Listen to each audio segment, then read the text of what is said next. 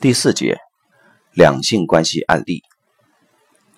因为有系统排列的过程说明，我会尽可能以分角色的方式，呃，表达系统排列的排列过程。第一个，你的心灵空间给伴侣腾出位置了吗？案主是一位四十多岁的女性，希望能有一段更好的婚姻。访谈部分。案主说：“我离婚三年多，父亲去世了，我和母亲有很多矛盾。”明玉导师，你坐在这里，感觉你整个人是僵的，直接让我要问你一句：你还活着吗？导师观察到案主在尽力忍住眼泪，允许情绪出来。案主说：“我觉得挺压抑的。”这个时候，案主开始悲伤抽泣。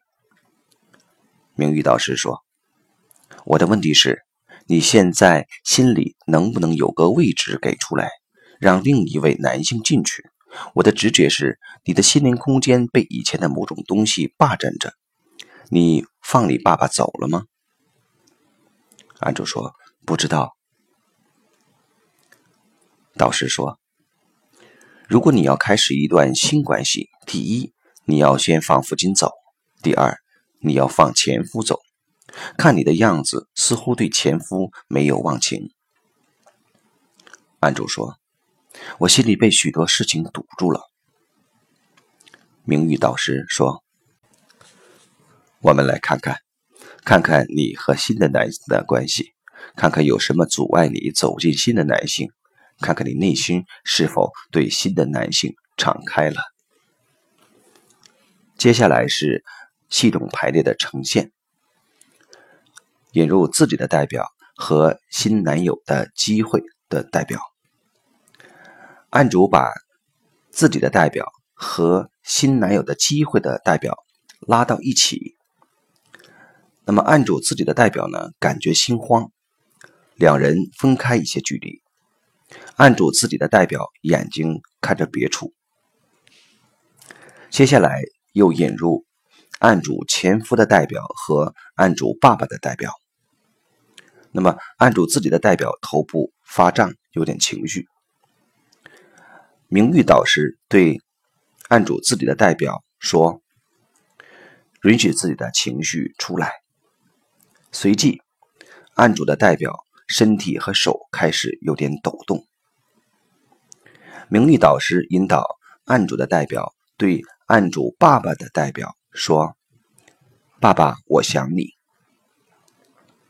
案主的代表无法说出口，走到案主爸爸的代表面前，开始哭泣。名誉导师对案主说：“你心灵没放下你爸爸。”所以是心里有想法，但放不下爸爸。引导案主自己的代表试着说：“爸爸，我来陪你。”案主的代表说出了口。名誉导师对案主说：“所以你要找到新的男朋友，要先活过来，得跟爸爸说再见。”名誉导师用一条围巾当做。生死界限放在案主的代表和案主爸爸的代表之间的地上，示意这是生与死的两个世界。案主的代表哭泣不止。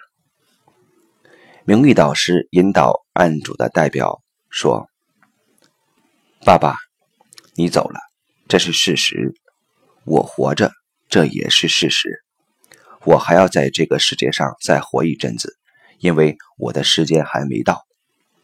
当我的时间也到了，我们再见。同时，如果我允许自己接受幸福的话，请你祝福我。